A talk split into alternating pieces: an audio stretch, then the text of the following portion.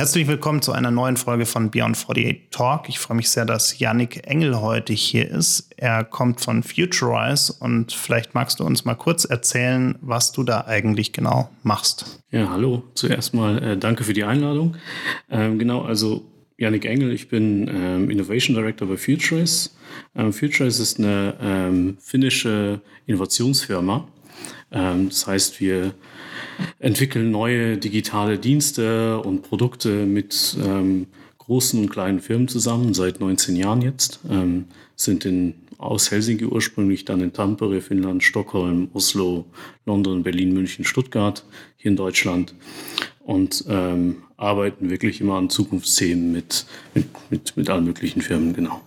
Du warst ja bei uns bei 48 Forward unter anderem im Mai auf der Bühne bei unserem Mobility Day, wo wir ganz viel über neue Mobilitätskonzepte und die äh, Mobilitätsbranche als solche gesprochen haben.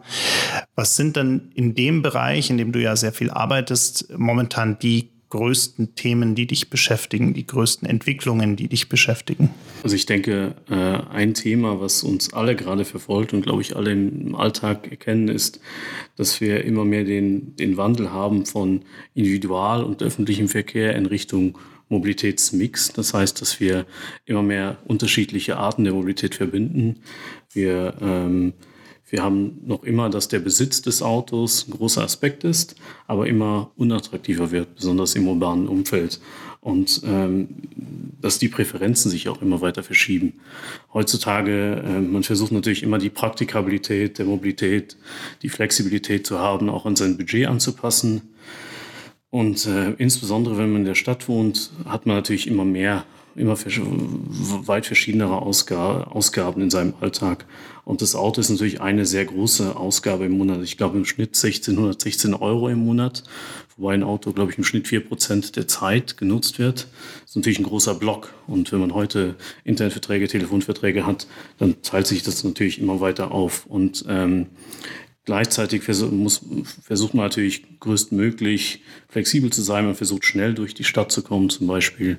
Und ähm, dadurch sehen wir, dass einfach die Leute, auch wenn sie ein Auto besitzen, Carsharing nutzen, öffentlichen Transport benutzen, unterschiedlichste Themen benutzen. Und das hat, glaube ich, sehr viel damit zu tun, ähm, was unsere eigenen Wertvorstellungen sind. Das heißt, was wir auch was wir bevorzugen, ob wir eher gerne klimatisiert durch die Welt reisen, schnell durch die Welt reisen, nicht lange nach einem Parkplatz suchen etc. Und das heißt, unsere Präferenzen spielen haben da eine ganz große Rolle und damit auch den Nutzen, den wir für einzelne, ähm, einzelne Transportmittel haben, damit auch, was wir bereit sind dafür zu zahlen. Also besonders junge Menschen heutzutage wird oft gesagt, sie sind nicht mehr interessiert am Besitz eines Autos. Das ist ja oft rezent auch bewiesen worden, dass das nicht unbedingt stimmt, sondern die meisten sind einfach nicht, haben noch nicht mehr die Fähigkeit, diese Ausgabe zu tätigen und dieses Budget im Monat freizumachen dafür. Und ich glaube, das ist ein ganz großer Punkt. Und dadurch sehen wir auch immer mehr, dass ähm, in der Mobilität, besonders in der Automobilindustrie, man von reinem Verkauf eines Produktes in Richtung Dienstleistung geht. Das heißt ganzheitliche Mobilitätsdienstleistungen, alles, was einem ermöglicht, von A nach B zu kommen. Und das ist, glaube ich, einer der groß, größten Shifts gerade. Und somit auch, wie man Produkte entwickelt.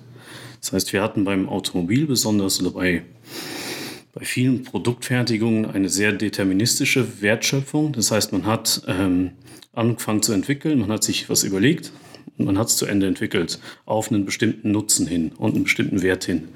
Und im Digitalen haben wir einfach, oder in den neuen Dienstleistungen haben wir eine ganz andere Art und Weise, etwas zu entwickeln. Das heißt, wir sagen, es ist eher eine kontinuierliche Wertentwicklung. Man man fängt mit etwas an, man entwickelt es und ähm, pusht, also bringt es schon in den Markt und versucht dadurch herauszufinden, was ist eigentlich der wirkliche Nutzen für die Leute und wie, wie, kann man, wie kann man diesen Nutzen maximieren und damit auch die Bereitschaft für etwas zu zahlen. Und ich glaube, das ist ein fundamentaler Wandel in dem Ganzen. Hängt es vielleicht auch ein bisschen damit zusammen, dass wir inzwischen, du hast gerade von diesen hohen Ausgaben für ein Auto gesprochen, dass wir uns irgendwie leichter tun, gerade glaube ich, die jüngere Generation sich leichter tut, äh, dieses Pay-as-you-go äh, oder Pay-as-you-use-Konzept zu nehmen und zu sagen, naja, dieser kleine Betrag für die eine Fahrt tut mir jetzt wenig weh. Ähm, aber wenn man es vielleicht auf einen Monat hochrechnet, kommt es vielleicht sogar auf eine ähnliche Summe raus äh, für ein, ein, günstiges Auto zum Beispiel. Ist das da vielleicht auch ein, ein Faktor, der eine Rolle spielt? Ja, absolut. Ähm, ein großer Faktor ist dabei halt diese Flexibilität und Bindung. Ich glaube, wir kennen alle das Beispiel eines Handyvertrags oder des Fitnessvertrags, den äh, man hat. Da kommt man auch nicht raus während ein, zwei Jahren. Und das wird einfach monatlich abgebucht. Man hat da gar keine andere Wahl. Äh, andererseits gibt es dann viele Leute, die switchen dann irgendwann zu was, wo sie flexibler es nutzen können, wo man sagt, okay, da habe ich, da ist nicht dieser große Block, der im Monat weggeht. Und ich denke, das hat einen relativ großen Einfluss und auch wie es kombiniert wird, weil wenn ich ein Auto kaufe, ist das Budget auf eine Ausgabe allokiert. Wenn ich aber sage, ich habe diese flexible Buchung, kann ich mal ein Auto nehmen, einen Scooter nehmen, ich kann mit der U-Bahn fahren, ich kann mal auch ein Taxi nehmen. Und das ist halt viel, diese Flexibilität, glaube ich, wird immer wichtiger in dem, in dem Sinne. Und dann ist auch sehr wichtig, wie man diese Angebote nutzen kann. Wenn ich, wenn das ein großer Aufwand ist, wie es beim Autokauf ist, wie es bei Versicherungen, diesen ganzen, das Ganze drumherum, wenn dieser Aufwand so groß ist, dann habe ich vielleicht lieber, wo ich einmal auf den Klick, ich gehe, ich benutze das Auto, ich stelle es wieder ab, nicht mehr meine Sorge besonders in der Stadt, Parkplatz etc. alles relativ ein relativ komplexes Umfeld, wo ich mich um viele Sachen kümmern muss. Die Zeit habe ich dann weniger für andere Themen. Jetzt habt ihr ja einen ziemlich guten Draht nach Finnland und generell in die Nordics. Ähm, man sagt ja immer, dieses Autobesitzen auch als Statussymbol-Thema ist ein großes, einfach in, in, in Deutschland auch, natürlich durch die Automobilbranche geschuldet, die hier sehr stark ist. Wie sehen denn die Finnen dieses Thema eigentlich? Also gerade in Helsinki hat man ja ein unfassbar gut ausgebautes äh, äh öffentliches Verkehrsnetz und auch ansonsten gibt es viele verschiedene Mobilitätskonzepte, die verfügbar sind. Gibt es da Unterschiede? Ich denke, die Unterschiede sind da relativ gering. Das hat ähm, relativ wenig mit der Nation zu tun. Respektive, ich sag mal so, entwickelte Wirtschaften und entwickelte Nationen sind da relativ gleich. Äh, Im urbanen Umfeld nimmt der Autobesitz ab, während er außerhalb der urbanen, also des urbanen Umfelds einfach noch relativ konstant ist, weil einfach diese Lösungen auch da noch nicht so präsent sind und nicht so vorhanden sind. Und ähm, ich denke, wir, da, da wird da wird's auch, auch keinen großen Unterschied geben in den, in den entwickelten Ländern über die Zeit jetzt. Das entwickelt sich alles recht konstant und entwickelt sich nach der Verfügbarkeit von Alternativen.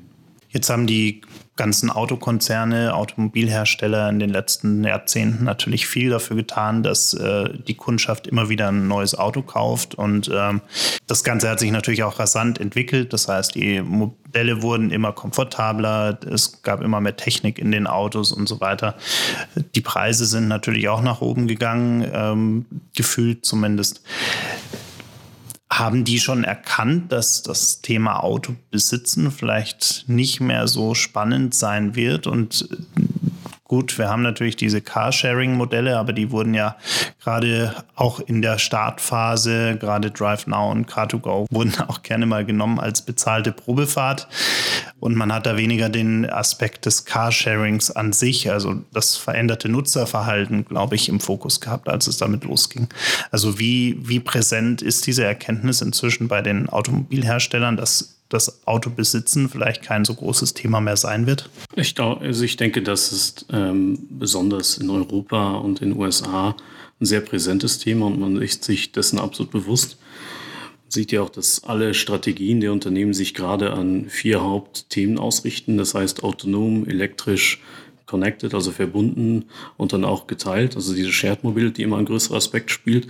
Und das sind halt keine wirklichen Silos, sondern die spielen immer ineinander über und es sind auch Kausalitätsketten. Das heißt, ähm, eine, Shared Mobility und eine Connected Mobility gehört zusammen im autonomen Verkehr und geteilte Mobilität ist in Zukunft auch immer mehr ein Trend. Das heißt, wenn ich ein autonomes Fahrzeug habe, das muss ich das muss ich nicht unbedingt besitzen, wenn es verfügbar ist. Da geht es viel um die Verfügbarkeit und wieder um die Praktikabilität und Flexibilität. Und ich denke, das ist sehr gut erkannt. Ähm, Natürlich sind die Entwicklungszyklen relativ lang. Früher hat man versucht, das optimale Auto zu entwickeln. Man hat ähm, daraufhin entwickelt. Jetzt versucht man halt diese Service Economy aufzubauen. Das heißt, rund ums Auto die Dienste zu, das, den, das, das, den Nutzen eines Autos besser darzustellen und die Dienste darum zu entwickeln. Und in Zukunft ist vielleicht das Auto nur eine Komponente des Ganzen. Man muss dann überlegen, wie man die eigene Marke nutzt und weiter ausbaut und vielleicht der Partner in der Mobilität allgemein ist. Ich denke, das wird ja sehr gut vorgelebt von einigen gerade, dass man auch das, man deckt das Parken ab, man deckt auch mittlerweile äh, das Taxi ab, man deckt auch vielleicht noch E-Scooter ab, man macht Partnerschaften. Also ich denke, der Wille ist da, das Bewusstsein auch. Man muss natürlich dann überlegen, wie man das Klassische mit dem neuen Business halt besser verbindet. Dabei können ja auch Daten äh, eine große Stütze sein, also die Auswertung des Nutzungsverhaltens, um hier einfach Korrelationen zu ziehen, wann, wo, welche Mobilitätskonzepte verfügbar sein sollten äh, und wie sie genutzt werden. Ähm, wie sieht es denn heute beim Umgang mit Daten in den Automobilunternehmen aus? Also ich denke, die, die Autos generieren ja immer mehr Daten. Wir haben ja es gibt ja so Trends, dass man sagt, bis, ähm, bis 2022 generieren wir 85 Gigabyte an Daten im Monat, gerade sind es um die 40. Und allein das Auto generiert schon extrem viele Daten gerade. Die Frage ist eher, was man damit anfängt, ähm, wie man diese auswertet. Und ich glaube, da ist noch ein langer Weg vor uns. Gerade wird ganz viel gesammelt, es verschwindet irgendwo. Also es sind eher Abgase als Treibstoff für irgendwas. Es wird ja oft gesagt, Daten sind das neue Öl. Gerade wirkt es oft, als seien es eher Abgase tatsächlich. Und ähm, man muss halt diese Daten besser nutzen lernen. Und bevor man anfängt, noch groß mehr zu sammeln, mal verstehen, was gibt es eigentlich hier und ähm, wie zeige ich auch klar den Kunden den Mehrwert davon.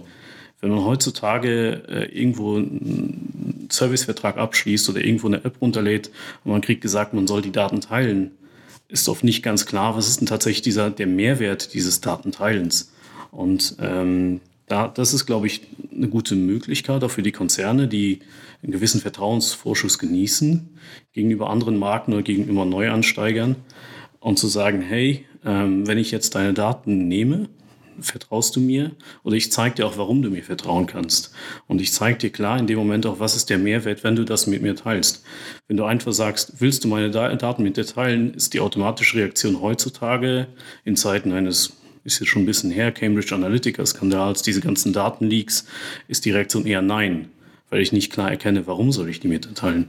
Und das ist ein bisschen so ein Teufelskreis, würde ich sagen, weil wenn, wenn, wenn, wenn ich jemandem die Daten gebe und der sie nicht richtig nutzt, natürlich gebe ich sie dann auch nicht mehr wirklich und man, man assoziiert das dann vielleicht negativer. Und wenn ich aber klar sage, hey, wie sagen wir heute, wir haben ähm, die, diese ganzen Datensammler kommen ja immer auch mehr in unsere, in, so, in unser Heim auch. Man sieht Alexa zum Beispiel. Ähm, da teilen wir unsere Daten gerne, weil ich einen konkreten Mehrwert dafür habe. Wenn ich Alexa sage, mach ein Wohnzimmer an, es macht mir alle Lichter darin an, etc. oder es dimmt oder was auch immer, dann habe ich einen konkreten, klaren Mehrwert da drin, warum das Ding die Daten sammelt. Wenn ich diesen Mehrwert aber nicht habe, wie beim Auto, das vielleicht erst in den nächsten Entwicklungszyklus reingerät, dann ist natürlich das Ganze unattraktiver.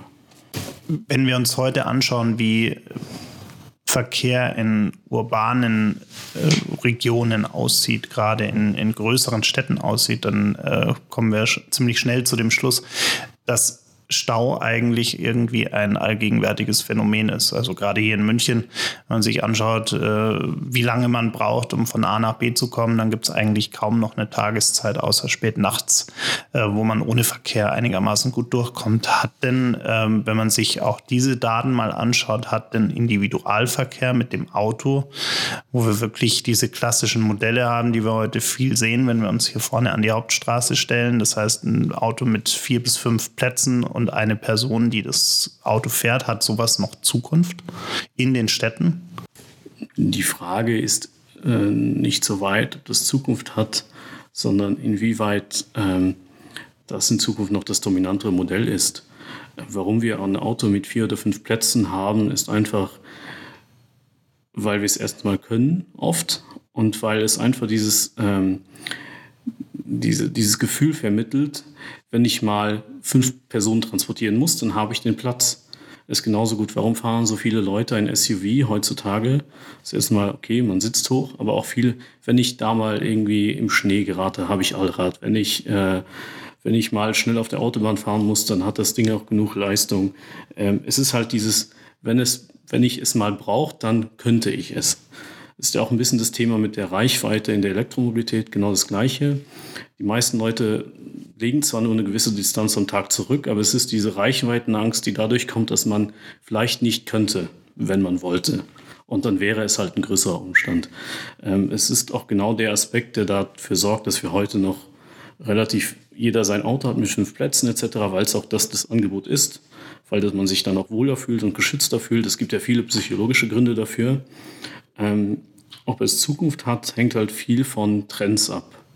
Ähm, wir haben halt den Trend gerade zur Nachhaltigkeit, wir haben den Trend zur Urbanisierung, wir haben viele so kleinere Trends, die aufkommen und die dann natürlich unser aller Verhalten und Denken auch beeinflussen. Das dauert eine Zeit und genau darauf muss man als Firma auch reagieren. Das heißt, man muss diese Trends erkennen, auch oft so Mikrotrends, aus denen sich größere Trends ableiten lassen und schauen, wie kann ich mein ganzes Modell auch darauf anpassen. Das heißt, auch ein Angebot darauf für etwas schaffen, was vielleicht noch nicht existiert.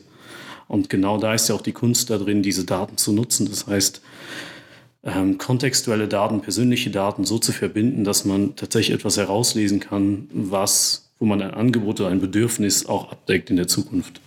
Und ähm, ich glaube, die Lösung liegt immer darin, frühestmöglich zu verstehen, was ist möglich und was, was, was müssen wir in der Zukunft machen.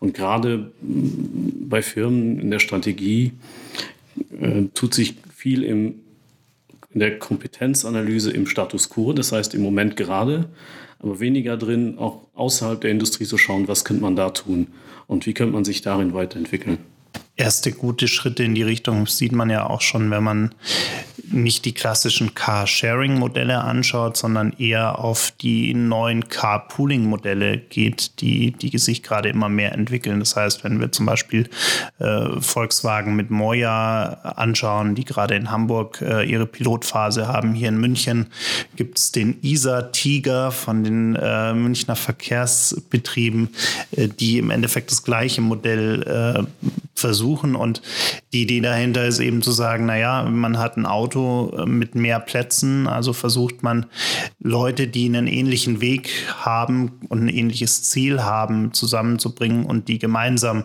in einem Auto dorthin zu fahren. Ähm, könnte ja auch ein guter Ansatz sein, um unsere Straßen gerade in den Städten zu entlasten. Aber was ist denn da bei solchen Modellen wirklich auch noch der, der Vorteil für die Automobilhersteller? Also gerade wenn wir Volkswagen anschauen, ähm, die Moja ins Leben gerufen haben. Macht es eigentlich wirtschaftlich Sinn für die oder müssten die eigentlich äh, von solchen Modellen eher Abstand nehmen? Ich glaube, es gibt halt nicht ein Credo oder ein wahres Geschäftsmodell in Zukunft. Ähm, besonders bei der Mobilität. Wie gesagt, viel Flexibilität, viel Mobilität, ich würde mal sagen Mobilitätscocktail und der schmeckt halt jedem ein bisschen anders in dem richtigen Mix. Und genauso muss man eigentlich auch das Angebot als Mobilitätsdienstleister, was für mich in Zukunft die Automobilindustrie immer mehr sein sollte, äh, den, den muss man halt bestmöglich abdecken. Das heißt, es ist eine Mischung aus sehr verschiedenen Geschäftsmodellen, aber auch Bezahlmodellen. Das heißt, man hat diese Trans Trans Transaktions- Geschäftsmodelle, die Pay-as-you-go, Subscription Models, diese ganzen verschiedenen Modelle, die man dann auch ähm, sozusagen so zusammensetzen kann bei einem Partner, bei einem Mobilitätsdienstleister, dass, dass das auch bequem ist für mich und, und so, dass ich es auch nutzen will. Und Moja funktioniert halt auch recht viel durch Daten, durch Algorithmen. Ist eigentlich das Prinzip des Sammeltaxis tatsächlich. Man kann es nur optimieren, man kann es bequem machen, man kann die Zeit optimieren, die man hat und die Routen optimieren, dadurch, dass man die Daten hat. Und da ist dann auch natürlich die, die, die Frage, ähm, wie, wie, wie kann ich das noch verbessern? Die Frage ist nicht, ähm, wie kann ich etwas anderes ersetzen durch das, sondern eher, wie kann sich das gegenseitig ergänzen. Jetzt hast du gerade schon von dem Vertrauen geredet, äh, dass die Kunden vielleicht eher in den Automobilkonzern als in ein neues, hippes Startup haben. Was können denn diese Unternehmen machen, um wirklich auch dieses Vertrauen zu wahren? Jetzt können sie natürlich transparent mit der Datennutzung umgehen, aber gerade in Deutschland oder in der EU, äh, dank verschiedenen Verordnungen, neigen wir dazu, dass solche Transparenz oft in endlosen Papierwust äh, oder endlosen Form Formulierungen endet, die sich sowieso am Ende keiner durchliest. Ich denke, die Komplexität kann man immer noch im Hintergrund darstellen. Ähm man kann ja solche Informationen recht einfach darstellen am Anfang und mm, sozusagen verlinken auf die komplexere Informationen. Und es geht viel darum, äh, auch selber mal zu verstehen, was kann ich eigentlich hiermit machen. Und zwar indem man auch ähm, den Leuten klar macht, warum sollen sie denn die Daten teilen. Also man kann es eigentlich so in drei verschiedene Ströme unterteilen. Das heißt, es gibt so die, die Daten, die ich teilen muss irgendwie. Wenn ich zum Beispiel ein Auto besitze, muss ich äh, die Daten teilen für die Steuern oder für den TÜV. Da soll man halt die transparent relativ hochhalten, aber für den Nutzer recht einfach, damit man da wenig, ich würde mal sagen, in Englisch heißt es hassle-free, also ohne viel Aufwand das Ganze betreiben kann äh, und mit wenig Transaktionskosten. Es gibt dann die Sachen, die wir, ich nehme jetzt einfach das Autobeispiel, um es zu vereinfachen, wo man sagt, okay, da sollte ich meine Daten teilen zum gewissen, zum gewissen, äh, für eine gewisse Präferenz, für einen gewissen Komfort. Das ist zum Beispiel bei, bei der Versicherung oder beim Benzin etc., um da einfach möglichst einfach das Ganze zu behalten. Und da ist dann man auch bereit, für ein bisschen mehr Komfort, ein bisschen mehr Daten vielleicht zu teilen. Und dann gibt es diese, ich es mal sagen, Premium, Premium Services, wo man vielleicht bereit ist, hey, ich sehe da einen ganz klaren Mehrwert drin. Da kriege ich wirklich was dafür. Da bin ich auch bereit, wirklich was zu teilen für. Und ähm, das ist ein bisschen wie bei der Zahlbereitschaft auch. Und die Leute sind auch bereit, wie mit dem Bezahlen für einen gewissen Luxusgut auch mehr Daten vielleicht zu teilen. Welche Risiken gibt es denn in dem Kontext auch? Ich denke, ähm, natürlich ist das größte Risiko, wenn da mal was, wenn mal was schief läuft, sozusagen. Also man muss ähm, mit den Daten eigentlich wie mit einem Betriebsgeheimnis umgehen. Weil wenn man einmal, ähm, sagen wir so, Daten verliert, verliert man das Vertrauen und somit wahrscheinlich auch einen großen Teil seines zukünftigen Geschäftsmodells. Man hat ja auf die Rechnung einer Customer Lifetime Value, also der Wert eines Kundens über die Kundenlebensdauer, also nicht die eigene Lebensdauer, sondern wie lange man Kunde ist. Und man versucht ja die zu maximieren. Und man, man muss einfach sich, sich, selbst, sich selber fragen, wenn ich jetzt ein bisschen mehr darin investiere, habe ich vielleicht den Kunden länger und ich zeige ihm auch noch mehr, was, was er mir wert ist. Das heißt, man kann als Unternehmen eigentlich selber der Partner in so einer Personal Data Economy sein. Es gibt ja auch in, dieser, in diesen Gedanken äh, zwei unterschiedliche Schulen sozusagen, wo man die einen sagen, ähm, wenn man, man kann eigentlich gar nicht vermeiden, dass Daten geteilt werden. Äh, dann gibt es die eine Schule, die sagt, deswegen mache ich die Daten für jeden zugänglich, sozusagen in einzelnen Strömen. Ähm, aber ich mache es strafbar, wenn ich die Daten so übereinander lege, dass ich eine einzelne Person identifizieren kann, ohne dass die das will. Und andere sagen, ähm, jede Person soll über seine eigenen Daten verfügen und die selber auch verwalten ähm, und nur dann herausgeben, wenn man es selber will. Da ist natürlich die Frage, wer ist, wie, wie kann ein jeder das überhaupt verwalten? Und da ist halt die Möglichkeit für jeden Konzern, der einen gewissen Vertrauensvorsprung hat, da der Partner zu sein oder die Firma zu sein. Und dann auch darauf basierend ähm, sehr selektiv vorzugehen, mit wem man eine Partnerschaft eingeht und zu überlegen, okay, wie, wie setze ich denn die Bezahldaten auf? Wie setze ich denn die Kontaktinformationen auf? Wer verwaltet die? Wen, wen nehme ich damit rein? Und dann auch dieses sozusagen diese Partnerschaft, dieses Partnerschaftsmodell zu verwalten, da sozusagen der Vertrauenspartner zu sein für jeden. Also das ist, da gibt es sehr verschiedene Theorien. Das ist, wird halt alles ausprobiert. Das funktioniert mal weniger, mal mehr, mal, mal besser. Und das ist auch sehr, äh, hat sehr damit zu tun, was man als Konzern darstellen. Wenn du heute in große Unternehmen in der Branche schaust, welche Fehler werden denn in dem Zusammenhang immer wieder gemacht? Gerade wenn es um den Umgang mit Daten geht, wenn es um neue Mobilitätskonzepte geht, wenn es darum geht, besser verstehen zu wollen, was die Kunden eigentlich wollen. Ähm, ich denke, dass ähm, oft keine klare Datenstrategie äh, herrscht, die man, die auch je, ein jeder versteht. Ähm, es gibt extrem viele äh, Abteilungen, extrem viele Silos etc. Und oft werden dann die Produkte etc. nach außen stellen auch diese Silos dar. Und man kann ja als, äh, als Datenstrategie zum Beispiel sagen, hey, ich bin eigentlich nur so ein Broker, also sozusagen Vermittler von Daten. Das heißt, ich bringe Kunden und jemand anderes ähm, zwar zusammen, aber nur indirekt. Ich halte mich im Hintergrund. Hat natürlich als Nachteil, dass man nicht wirklich diesen Vertrauensvorsprung hat. Man kann aber gleichzeitig auch sagen, hey, ich bin so der Vertrauenspartner, wie, er, wie gesagt. Das ist natürlich mit viel mehr Aufwand verbunden. Man hat das Risiko, äh, dass man, dass die Daten halt, äh, dass wenn irgendwas schief geht, dass es auf einen zurückfällt, etc. Also es gibt schon auch Nachteile. Und gibt es natürlich auch die äh, Herangehensweise, dass man sagt, hey, ich mache meine, meine Daten oder die Daten meiner Kunden natürlich mit ihrer Zustimmung für Dritte verfügbar, damit sie bessere Dienste dafür entwickeln können. Einfach Android zum Beispiel, man entwickelt äh, Soft also Software, Developer, Software Development Kits, man entwickelt APIs, damit andere das darauf zugreifen können und dann der, der, den Kundenmehrwert daraus generieren können. Da heißt oft, dass der Kundenmehrwert sehr hoch ist, allerdings man die eigene Marke vielleicht ein bisschen mehr riskiert. Also es gibt sehr verschiedene Herangehensweisen. Muss ich nur ganz klar überlegen, ähm, ich habe schon relativ viele gesammelte Daten. Was mache ich aus denen, die ich schon habe?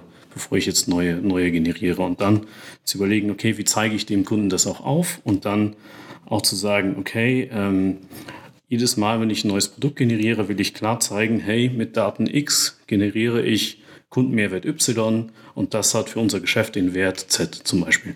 Dass man klar diese Logik auch verfolgt, dass alles, wo ich Daten sammle, auch klar einen Mehrwert bringt. Und das, glaube ich, werden auch viele Ingenieure in den Konzernen sehr begrüßen, weil die sagen, hey, unser Auto, wir können auch nur so viele Kampagnen launchen, in denen wir Daten zum Beispiel sammeln, um ein Autobeispiel nochmal zu nehmen und zu sagen, okay, so können wir unseren Traffic auch reduzieren, wenn wir nur das sammeln, was wir auch wirklich brauchen. Das ist eigentlich die, so ein Tipp, den man immer auf den Weg geben kann, ist zuerst mal zu überlegen, was brauche ich eigentlich und dann es anfangen zu sammeln, als das umgekehrt zu machen und dann aus den Daten, die man dann in dem Fall gesammelt hat, wieder was Neues herauszulesen. Das heißt, das wären auch so ein Stück weit die, die ersten Schritte, die du gehen würdest, wenn ein Unternehmen ein, ein neues Mobilitätskonzept einführen möchte oder, oder auf den Markt bringen möchte, dass ich mir zuerst mal natürlich überlege, welchen Mehrwert kann ich äh, generieren damit überhaupt und was können mir heute vorhandene Daten helfen bei diesem neuen Konzept und welche Daten muss ich eigentlich während der Laufzeit dieses neuen Konzepts oder während der Zeit, die dieses neue Konzept auf dem Markt ist, sammeln und auswerten, um dieses Konzept weiter optimieren zu können und weiterentwickeln zu können. Eigentlich ist es, geht es ja nach dieser kontinuierlichen Wertschöpfung. Eigentlich ist der, der Gedanke ja immer da, dass man sagt, ähm, ich baue jetzt nicht das perfekte Produkt von Anfang an basierend darauf, sondern ich, ich, natürlich kann ich nicht genau wissen, welche Daten ich immer sammeln soll. Aber man kann ja einen gewissen Rahmen dafür definieren und den sollte man genau definieren und allen auch kommunizieren. Ähm, die Transparenz bei einer, äh, bei einer digitalen Entwicklung ist noch größer als bei einem physischen Produkt, weil man einfach schauen muss, okay, wenn einer irgendwie die Daten schon verstanden hat oder irgendwas schon verstanden hat, was ein anderer vielleicht nochmal neu angehen muss, dann kann man das halt noch besser teilen und man kann, man kann das noch schneller irgendwo einfließen lassen und vielleicht auch mal testen. Man hat ja den Vorteil, dadurch, dass man relativ iterativ vorgeht, einfach unterschiedliche Themen zu testen. Und ich glaube, da, da kann man halt noch recht viel lernen. Und natürlich muss man immer muss auch überlegen, dass nicht jedes physische Produkt auf diese Art und Weise entwickelt werden kann, sondern es einfach eine Denke ist, die man richtig anpassen muss für seinen Fall. Haben die Unternehmen denn heute überhaupt einen Überblick darüber, einen ganzheitlichen Überblick darüber, welche Daten sie heute schon haben oder gesammelt haben, beziehungsweise laufend sammeln? Ist sehr unterschiedlich. Ich würde sagen, die Mehrheit recht wenig. Es gibt vielleicht ein, zwei, drei Abteilungen, die da schon einen relativ guten Einblick haben. Äh, allerdings ist da immer die Frage, wie es anderen für, zur Verfügung gestellt wird. Und ich denke, da ist noch äh, viel machbar und ein, ein sehr viel Mehrwert zu schaffen eigentlich für jeden, für die Firma genauso gut wie die Kunden. Und äh, da ist halt die Zusammenarbeitsmodelle immer wichtiger und die, das, wie man eigentlich etwas teilt und wie man auch ähm, Geschäfte skaliert. Gerade in den USA sehen wir häufig große Startups wie Uber zum Beispiel, die in ein bestimmtes Mobilitätskonzept mit wahnsinnig viel Investment reingehen. Stichwort E-Scooter zum Beispiel, wo auf einmal tausende E-Scooter über eine Stadt verteilt werden, ohne dass man sich vielleicht bis ins letzte Detail Gedanken darüber gemacht hat, ob sich dieses Modell am Ende rechnen kann äh, oder ob es auch wirklich nachhaltig sein kann. Wohingegen wir in Deutschland ja gerade in den großen Unternehmen immer gerne alles zehn zehnmal durchdenken und vielleicht auch ein bisschen tot diskutieren, bevor wir es einfach mal ausprobieren, ob es Sinn machen kann. Ist da, welcher Weg ist deiner Meinung nach der richtige oder ist es irgendwo in der Mitte dieser beiden Ansätze, wo man sich treffen sollte, um es richtig zu machen?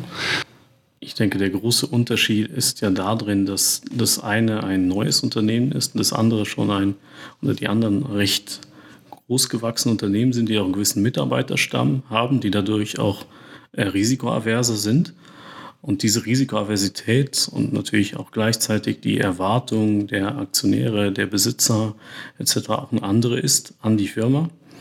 Und dass man einfach durch die ganzen äh, organisationellen Strukturen einfach vorsichtiger vorgeht, Ähm, wie gesagt, die Wahrheit, wie du sagst, liegt irgendwo in der Mitte. Man muss überlegen, wo ist mein Kerngeschäft und wo sind die Geschäfte drumherum, wo ich experimentieren kann. Ähm, ich denke, dass die Unternehmen einfach schauen müssen, okay, ich brauche ein gewisses Risikokapital für mich selber, aber ich limitiere es da drauf. Und wenn ich sehe, es hat einen gewissen Erfolg, es braucht noch ein bisschen mehr auch die Bereitschaft zu haben, äh, darin zu investieren. Gerade sieht man viele Firmen, die haben Innovation Labs gegründet etc., ähm, geben denen ein gewisses Budget, aber dann auch eine oft vielleicht ein bisschen überambitiöse Zielsetzung oder man erwartet sehr schnell Resultate. Und äh, was diese Unternehmen halt wie Lime oder wie Uber oder wie Lyft oder wer auch immer gerade da im Markt ist, auch die ganzen ähm, Aerotaxi-Unternehmen gerade als Vorteil haben, ist, dass die Erwartungshaltung vielleicht eine ganz andere ist. Dass man nicht sagt, du musst in den nächsten zwei Jahren ganz klar eine schwarze Null, wie es ja gerne hier beschrieben wird, zeigen, sondern du hast, äh, wir haben einen gewissen Glauben in dich und auch der Aktienwert etc. wird ja durch den Glauben definiert in, die, in dieses Geschäftsmodell. Und ähm, man muss einfach das dann vielleicht ein bisschen weiterdenken und sagen, okay, vielleicht muss nicht genau dieses Geschäft den Profit generieren, sondern das drumherum auch wieder. Das heißt, in so Satelliten zu denken. Das wurde ja schon von einigen Unternehmen auch in Deutschland. Ich finde das immer schade, wenn man das alles in Verruf setzt. Sehr richtig gemacht und auch sehr erfolgreich und sind da auch, zeigen da eigentlich anderen, wie es geht. Und ich denke, aus den Fällen sollte man lernen und vielleicht nicht immer versuchen, das nächste Uber oder Google oder wer auch immer zu sein, sondern zu überlegen, wie kann ich mit meinen Kompetenzen und meinen Möglichkeiten gerade etwas Neues machen. Das heißt, man hat eine gewisse Stabilität und ich kann auch aufzeigen, hey, ähm, wenn ich das mache, hat das eine gewisse Seriosität und darauf aufzubauen, statt immer zu sagen, hey, äh, wir müssen das nächste große Thema sein, was alles verändert, sondern vielleicht auch durch inkrementelle Lösungen das Ganze zu verbessern, die halt nicht innerhalb des Kerngeschäftes nur, nur passieren. Natürlich im Kerngeschäft, an das sollte man immer auch denken, das irgendwie mit einbeziehen und zu überlegen, okay, wie kann ich das trotzdem noch weiterentwickeln und vielleicht aus diesen Satelliten lernen, die dann vielleicht irgendwann wieder mit einbeziehen etc. Zum Beispiel, wenn ich jetzt äh, Carsharing-Satelliten mache, wie kann ich daraus lernen für mein eigenes Produkt, zum Beispiel das Auto gerade, wo ich sage, was ja auch oft gemacht wird, wie kann ich zum Beispiel dieses Entsperren von der Ferne oder das Zielsenden an das Auto etc. auch noch besser in mein Produkt integrieren. Das sind alles Beispiele, die man, glaube ich, ähm, recht gut, wo man das recht gut zeigen kann und wo man auch sagen kann, hey, wir sind, wir haben da schon Ideen, wir müssen vielleicht dann noch ein bisschen mehr Geld oder Zeit hauptsächlich da reinstecken und vielleicht nicht immer erwarten, dass das direkt in ein Resultat mündet. Dann dürfen wir gespannt sein, mit welchen neuen Mobilitätskonzepten wir in den nächsten zehn Jahren unterwegs sein werden, ob es Flugtaxis sein werden, E-Scooter, Carpooling, Carsharing-Modelle. Es bleibt auf jeden Fall spannend. Wir arbeiten dran, auch viel mit vielen Unternehmen und versuchen auch immer da, ähm, die Partner, die wir haben und die Unternehmen, mit denen wir arbeiten, bestmöglich zusammenzubringen und auch Ideen vielleicht äh, zu teilen.